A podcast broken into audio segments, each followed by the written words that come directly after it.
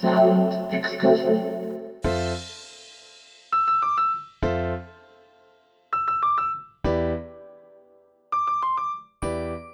こんばんは。ヒッコリーの久野久志です。ヒッコリーサウンドエクスカーション。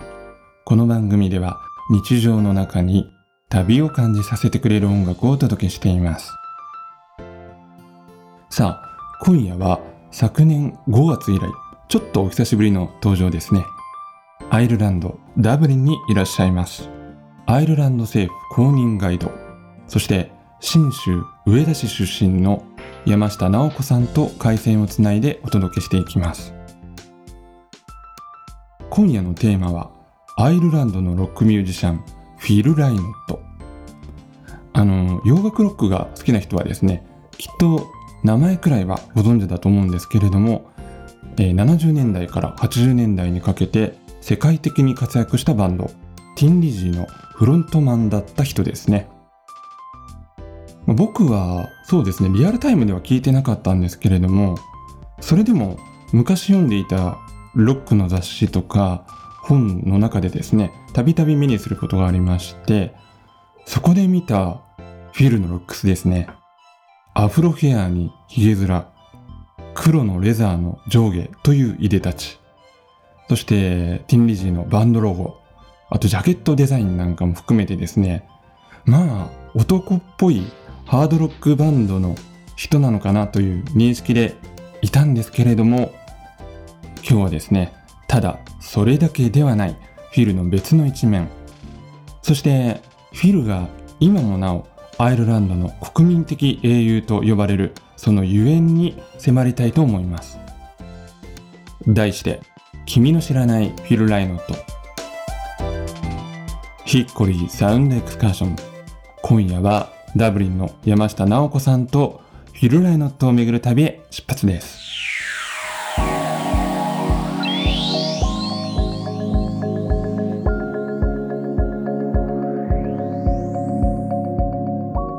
ブリンの直子さんこんばんはそしてこんにちははい、こんにちは。そして日本の皆さん、こんばんは。はい今日はよろしくお願いしますはい、よろしくお願いいたします。さて、まあ、前回お話しした時は、まあ、ちょうど、まあ、パンデミックの第一波だったんでしょうかねステイアットホームの状況をねお伝えいただいたんですけれども、この2021年、年明け後はいかがですか？ダブリンの方は。えーっとですね、第3波なんですよね、今。うん。であヨーロッパ全体的にこの3波の勢いというのがものすごくて、ええ。それアイルランドはそれ以前の状況が良かったんですよ。あの、2波の抑え込みがすごく、あのヨーロッパの中では良くて、うんであのところがやっぱりまあ解除すると緩和すると増えちゃうっていうのと、うん。まあ変異株の影響とかもあったのか、うん。急激に増えてしまってクリスマス明けにバタバタバタっとロックダウンになって、うん。もう6週間ぐらいロックダウンしてるんですけど、おかげさまで一時期のピークに比べるとうん。あ数は減ってきたと。ああそっかそっか。はい。えで一応3月の5日までっていう現状のこの、えーとまあ、ロックダウンって分かりやすく言ってますけど最高レベルの制限ですよね、ーあの自宅から半径5キロ以内しか。なるほど。じゃあ、うん。当然あれですよね。パブなんかも営業できないですもんねしばらくね。パブはですね、うん。久能さん驚かれると思うんですけど、3月から1回も空いてないんですよ。あ去年の。そうなんですか。それってでもアイルランドの特にあの男性というかおじさんたちにとっては結構死活問題ですよね。ななんかお酒が飲みたくてっていうことじゃなくてそれは別に買ってきて飲めばいいんだけど、やっぱりパブで人とこう社交するっていうことができないっていうことが辛い人は。まあそこですよね。うんうんかといってねそのズーム飲みみたいなのもちょっとイメージと違いますよねきっとね。そううん、やっぱりや年配の人はね、うんあのまあ、だいぶできるようになった人もいるかもしれないけど、うんズームで飲み会っていう感覚はないないですよね。まあ僕もないですしね。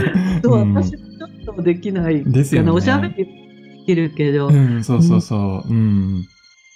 まあ、ね、そんな感じで、まあちょっと旅に出るのはね、アイルランドも日本も、まだちょっと少し先になる感じなんですけれども、まあこのね。うんせっかくのこのステイアットホームの機会を利用しまして、今夜はね、ちょっとあの、直子さんに過去を振り返っていただいて、あの、大好きなアイルランド出身のミュージシャンのフィル・ライノットへの熱い思いをですね、お伺いしていきたいと思います。はい。はい。えーっと、それではまずは最初に一曲聴いていただきたいと思います。これはフィルのソロアルバムのナンバーからですね。はい。えっ、と、オールドタウンっていうね、はいえー私が一番最初に、まあ、この曲で好きになったというぐらいね、初めて聞いた時から感動してしまった、えー1982年ぐらいですよね。うんえーまあ、オールドタウンイコールダブリンのことをね、言っていると思うんですけど、そういった曲です。このミュージックビデオがね、ちょっとラジオなのでうん映像は皆さんご覧いただけないんですけど、はいはい。ミュージックビデオがね、感動するんですよ。これは今でもあれですか ?YouTube とかでも見られるんです YouTube かで。はい。はい。見られます。えーじゃあちょっとまた番組のブログにもね、貼っておきますね。そうなんです。うんこれがね、あの、なんかやっぱり伝説のミュージックビデオみたいで、うん。ダブリン街の中をフィルが、あの、いろんなダブリンの名所をこう歩いていくんですよ。うんうん。そうですから、これをね、見ると、うんダブリンの観光ができちゃうみたいな。あ、そっか、そういうことですね。そううん。そうなんです。うんで、しかも、うん1980年頃だから、うん今から30年ぐらい前。そうですね。うんで、30年前のダブリンで、うんなんか、その80年ぐらいのダブリンを私は知らないんですけど、うんすごく懐かしくなる。へえ。なんていうかね、あの、街とこのフィルという人がうん一体になっていて、うん彼のカリスマがこの街の中で生きるみたいな。あこれはちょっとぜひ見てみたいですね。ええ、アイルランドに渡るまでは音楽といえば日本の歌謡曲が大好きだったという直子さん。そんな直子さんがロックミュージシャンフィル・ライノットを好きになったのはどんなきっかけからだったのでしょうか？してこのフィル・リノットの曲に惹かれたかっていうのは、うん。あんまり自分では分からなくて、15年ぐらい前ですよね。うん。で、ラジオとかでいいなと思って、まあ、アイルランド来てから聴いてた曲が、うん。えっと、確か2005年だから今から15、6年前に、うん。ダブリンの街にフィル・リノートの銅像が立ったんですよ。うんうん等身大の、はいえーグラフトン通りっていうところに。うんそれで、あの、初めてフィル・リノットという人を知って、あ、私が好きなこの曲を歌ってたのはこの人だっていうふうにうんつながった。うんだから最初は無意識に聞いていてそしたら結構周りの人にフィル・リノリノット知ってるとかって言ったらもうアイルランドっては常識うん。え80年代にもう亡くなっちゃってる。人でうん。ねレジェンドなんだけど、もう常識でちょっと私より年が上の人はコンサート行ってるし、うん。あとあの生フィル・リノットを見て知ってるわけですよね。うんで一人あの知り合いはベルファースト出身の知り合いはちょっと私より10歳ぐらい上の人かな、うん。もうフィルの大ファンで、うん彼に憧れて家出してダブリンに来たんですって。へそううんそれでフィルのお母さん、フィロミーナさんっていう方が、え。えっと一昨年亡くなられちゃったんですけれども、うんその方の家っていうのがフィルのファンがみんな行く場所だったんですよね。うんあの家出して出てきてお母さん家に行ったんですって。へえ。うんそうであのフィルのファンなんですって言ったとか、なんかあとお葬式の時とかにはベルファーストから駆けつけて、うん。あの教会の中に入れなかったけれども、うん。教会の外に俺はいたんだとか、うん。なんかあのそういう人なんだって周りの人から生きてた時代のフィルの話を聞いて、うんそれであのどんどんこうじゃあ他にどんな曲あるのかなとかって言って、うんハマっていったっていうか好きになっていっ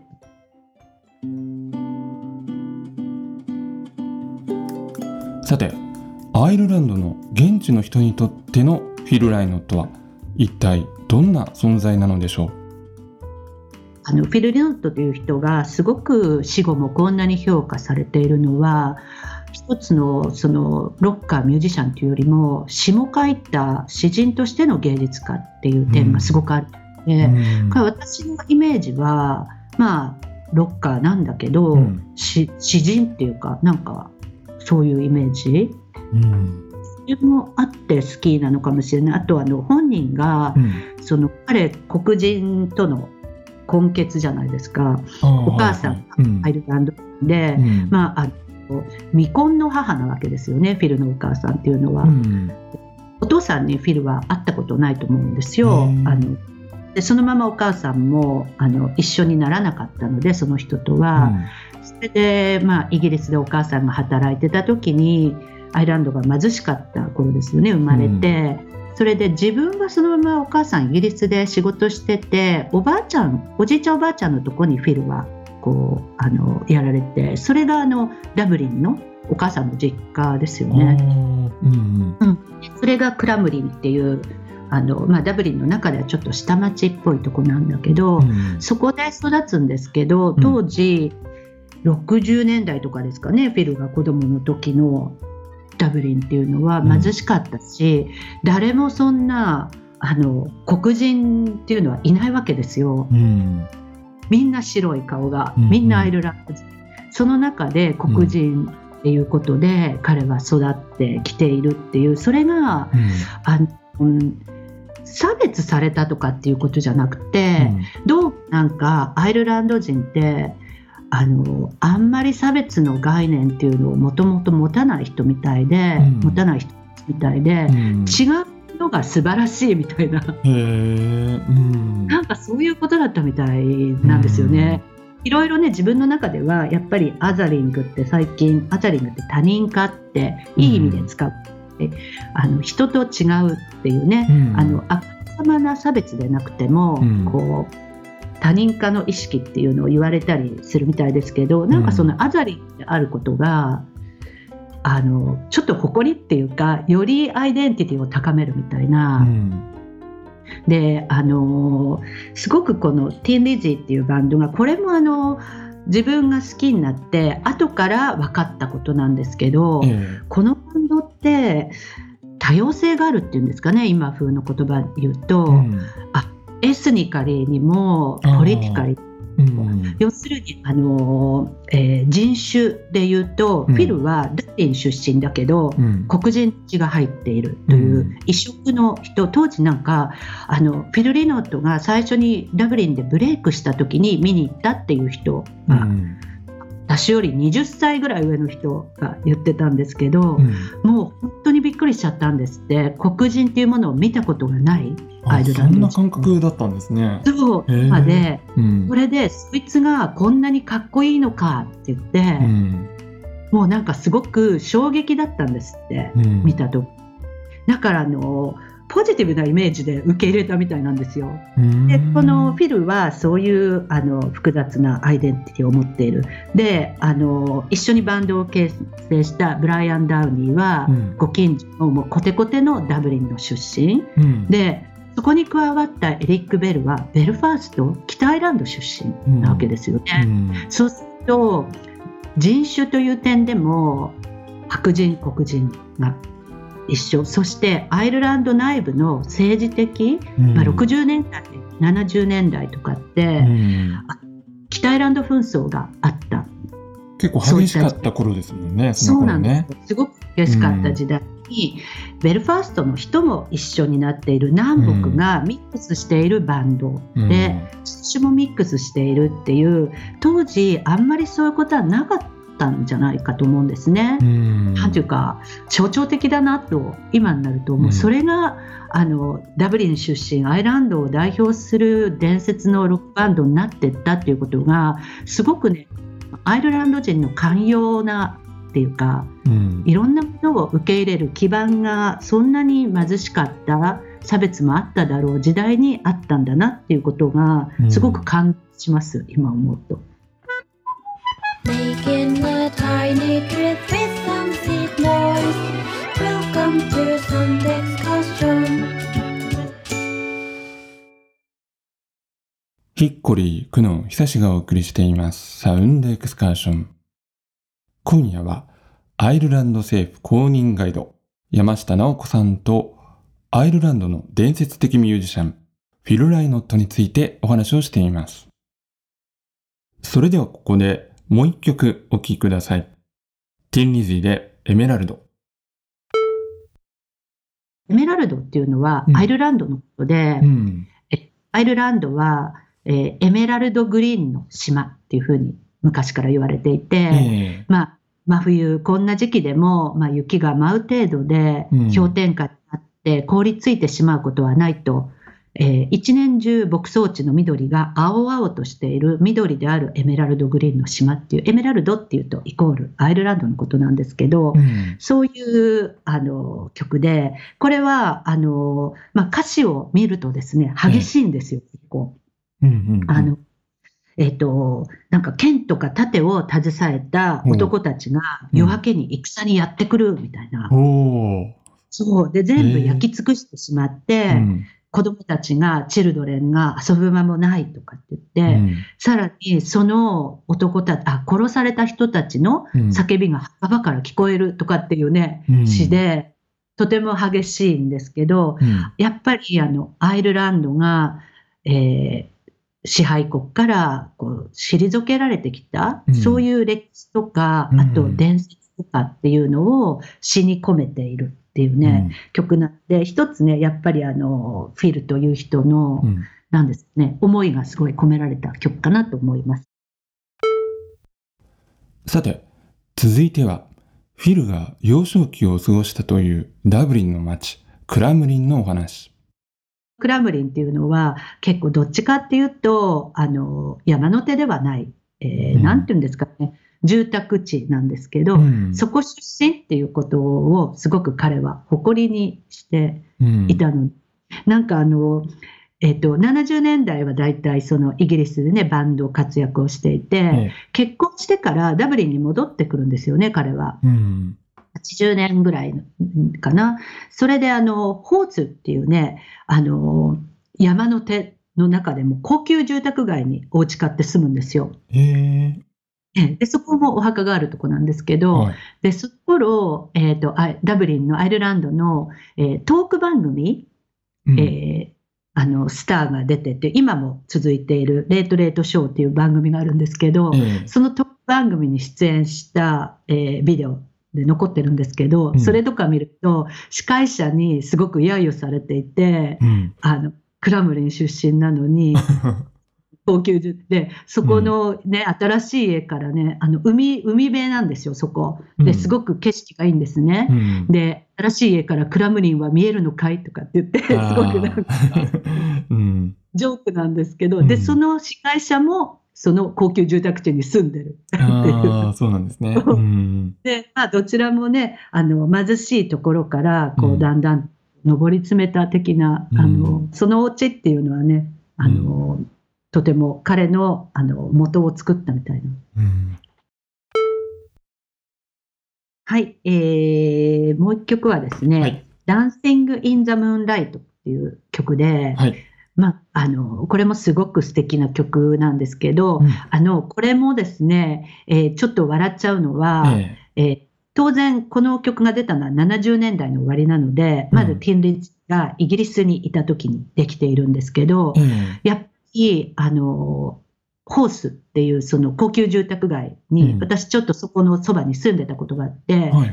あビルも来たことがあると、そこの人は言ってるパブに行ってたんですね。うんで、そこの人が、ダンシング・イン・ザ・ムーンはなって言って、うんあの、終電じゃなくて終バスを乗り過ごしちゃって、うん。月明かりをスポットライトに踊るっていう、あの、歌なんですね。ええ。それで、あの、このホースに、ホースに帰ってくるときに、うん。フィルがバスを乗り過ごして、うん。それで月明かりの中、ホースに帰ってくる途中に、ここの町に帰ってくる途中に生まれたんだぜってパブの人たちは言ってて、うん。へーって私もそれを白としなやかに住んでたら、はいはい曲が作られてた年代とフィルがそのホースという高級住宅地に移り住んだ年代が全然違う そうか。なるほど。あのじゃじゃじゃじゃじゃじゃじゃんっていううんドラムのところがとっても好きです私。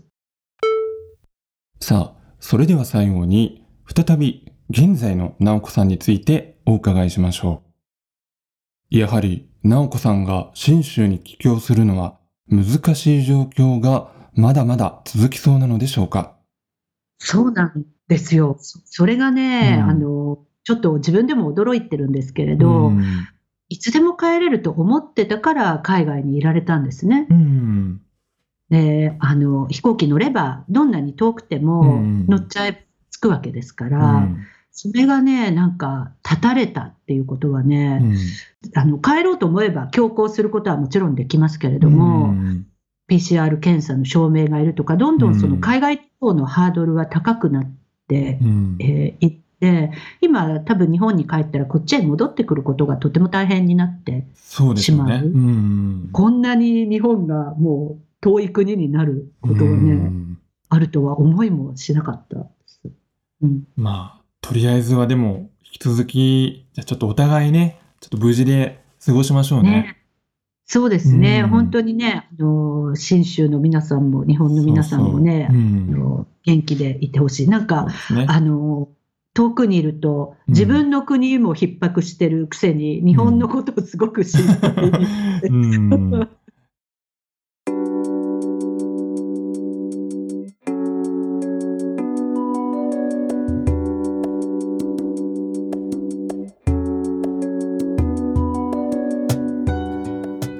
りしてまいりました。ヒッコリーサウンドエクスカーション。お別れの時間となりました。さあ今夜はアイルランドダブリンの山下直子さんと回線をつないでアイルランドの伝説的ロックミュージシャンフィル・ライノットについてお話をお伺いしました。あの今日のお話を聞いていて気づいたロックファンの方もいらっしゃると思うんですけれどもバンド名の呼び方ですね。直子さんティン・リジーと発音されていましたよね。おそらく日本のメディアでは、えー THIN 痩せてるという意味のティン っていうんですかね、えー、シン・リジーと表記されていると思うんですけれども、えー直子さんはそれをご存知の上であえてシンではなくティンと発音されているのには実は訳があります。このことについてはですねこの後配信予定となっております。ポッドキャスト版のおまけ、えーボーナストリップに直子さんの解説トークを収録していますので、まあ、これもねなかなか興味深いお話になっております。ぜひチェックをしてみてください。それでは来週も同じ時間に旅をしましょう。ヒッコリーサウンドエクスカーション。ナビゲーターは久野久志でした。バイバイ。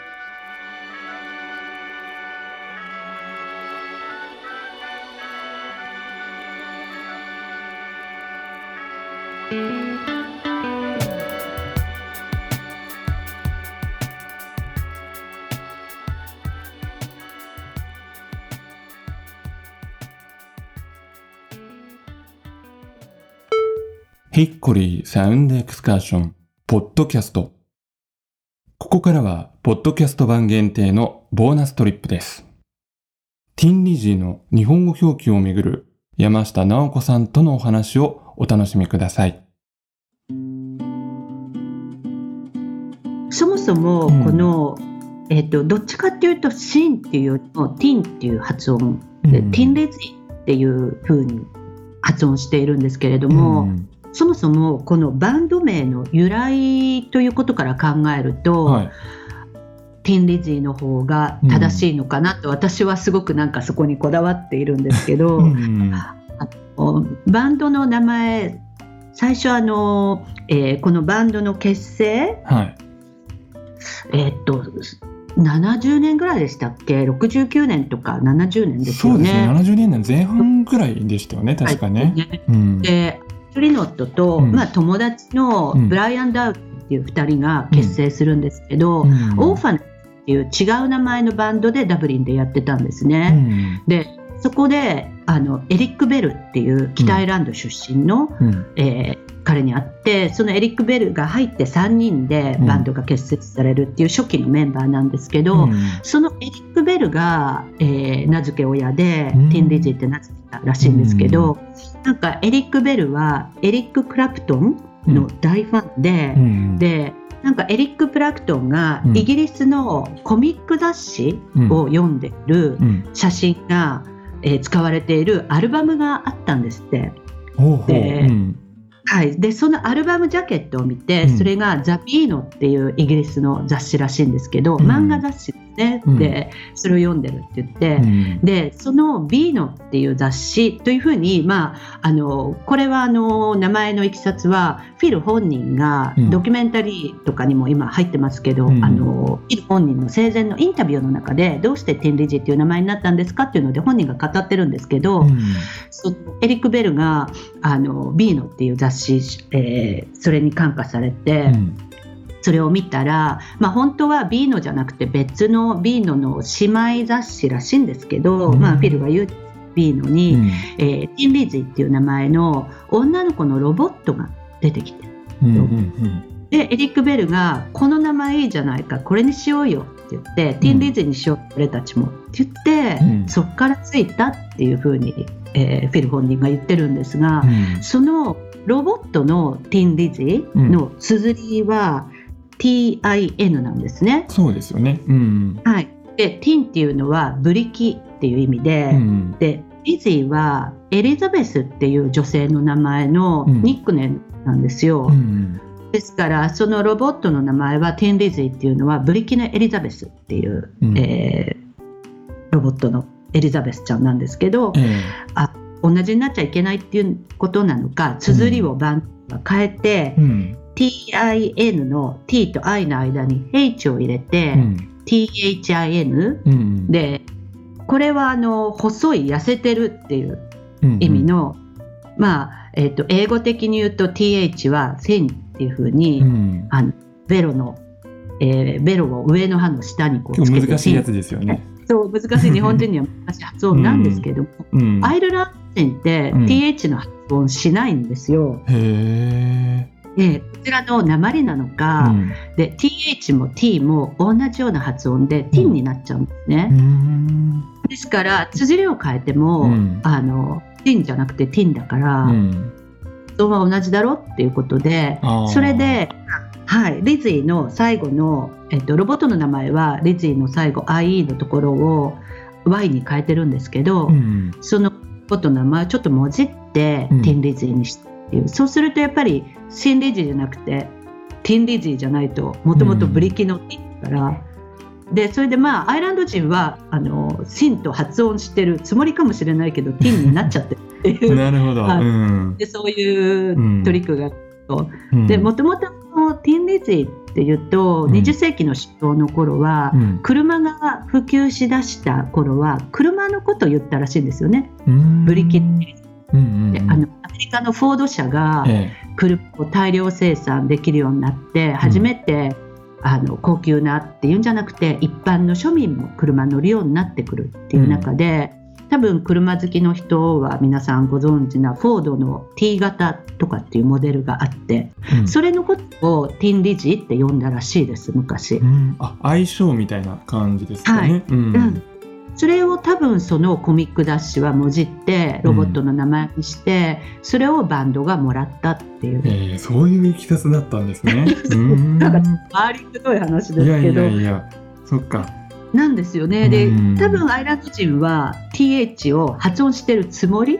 でティンリズィって私ももはやできなくなってしまったんですけどティンリズィって言ってるつもりなんだけど、ティンリズィに聞こえちゃうっていう、うん木の tree, tree とうん数字？123の数字のうんうん。tree, tree ふ私もできない。それは tree TH ですもんね。うん。はい、それがアイランド人が発音するとどっちも tree になっちゃう。へえ。あじゃああれですか？思うのシンクっていうのもティンクって感じになるんですか？あ結構なんかアイルランドの鉛が強いとそういう感じになる、あへの、ーティとかティ、うん、なるかもしれなう。いん面白いですねそれもね。そうですね、うん。リンクだけティンティンクっぽいかも。イギリス人の発音と比べたら、うん。あの H が消えてるかもしれませんね。うんなるほど。うん。じゃあねそういうことでこの番組ではじゃあ今後ねこのティンリジーでちょっと統一していきたいと思いますので。フィルも喜ぶ。フィルも喜ぶ。エリックも。そうですね